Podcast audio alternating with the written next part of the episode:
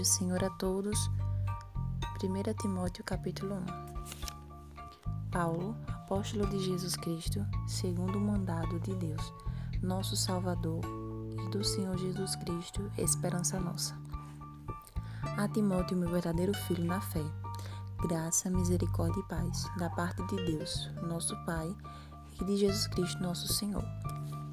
Como te roguei quando parti para a Macedônia, que ficasse em Efeso, para divertires a alguns que não ensinem outra doutrina, nem dê as fábulas ou a genealogias intermináveis, que mais produzem questão do que edificação de Deus, que consiste na fé.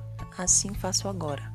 Ora, o fim do mandamento é o amor de um coração puro, e de uma boa consciência, e de uma fé não fingida, do que, desviando-se alguns, se entregaram a vãs contendas, querendo-se doutores da lei e não entendendo nem o que dizem nem o que afirmam.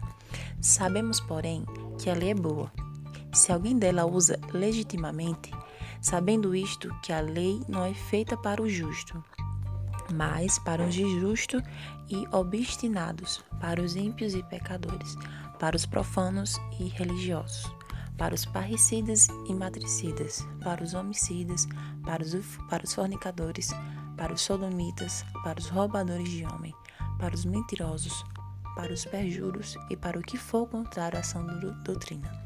Conforme o evangelho da glória do Deus bem-aventurado que me foi confiado, e dou graças ao que me tem confortado a Jesus Cristo, Senhor nosso, porque teve por fiel pondo-me no ministério a mim, que dantes fui blasfema perseguidor e opressor.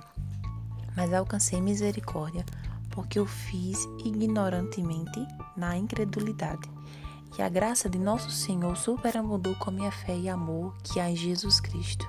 Esta é a palavra fiel e digna de toda aceitação que Cristo Jesus veio ao mundo para salvar os pecadores, dos quais eu sou o principal.